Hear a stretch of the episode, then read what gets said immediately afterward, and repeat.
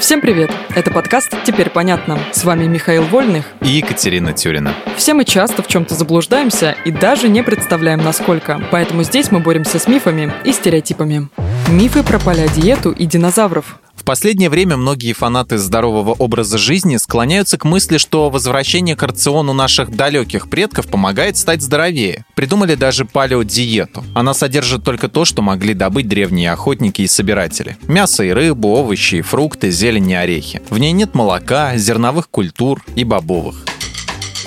Это миф. То есть ты хочешь сказать, что древние люди не ели мясо и рыбу? Или не ели фрукты? Или что не так с палеодиетой? Современная палеодиета имеет очень мало общего с рационом людей эпохи палеолита. В ней слишком много мяса и рыбы. А ведь у древних собирателей с этими продуктами была напряженка. При этом растений, наоборот, маловато. Хотя в далеком прошлом люди ели даже те коренья, цветы и травы, которые мы бы точно сочли несъедобными. Не знаю, как ты, но я бы не стала есть, например, водяные лилии или чертополох. А морковки, брокколи или салата древние люди не знали? Зачем есть чертополох? Даже при большом желании ты не сможешь воспроизвести настоящую палеолитическую диету. За тысячелетия растительный мир сильно изменился. Нынешние плоды и коренья совсем не похожи на те, что окружали наших далеких предков.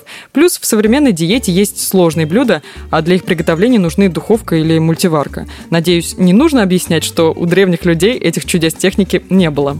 Спасибо, не нужно. Интересно, динозавры питались чертополохом? Э, хотя какой чертополох, когда они были похожи на огромных крокодилов с чешуей, ну или ящеров?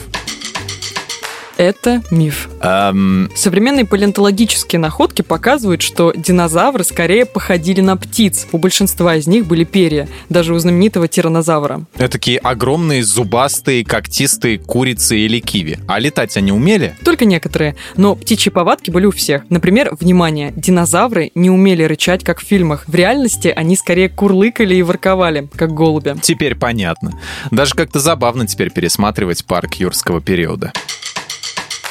В этом выпуске мы использовали материал Дмитрия Сашко и благодарим автора за классное разоблачение популярных мифов. Полная версия текста на сайте Лайфхакера. Подписывайтесь на подкаст «Теперь понятно». Ставьте ему лайки и звездочки. Новая порция разоблачений уже на подходе.